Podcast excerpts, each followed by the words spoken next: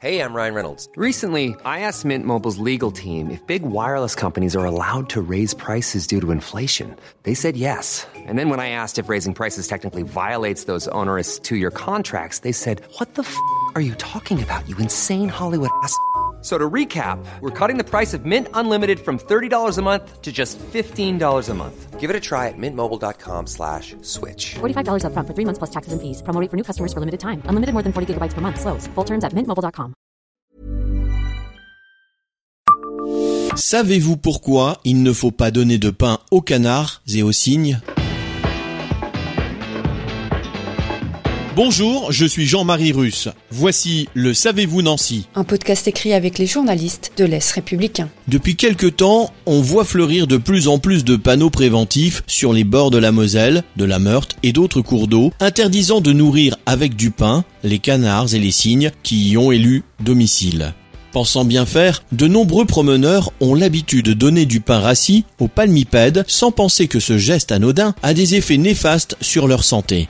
Contrairement aux idées reçues, le pain est en effet très mauvais pour les canards, les oies et les cygnes, ces herbivores dont le régime alimentaire est principalement composé de plantes, feuilles, tiges, racines ou graines.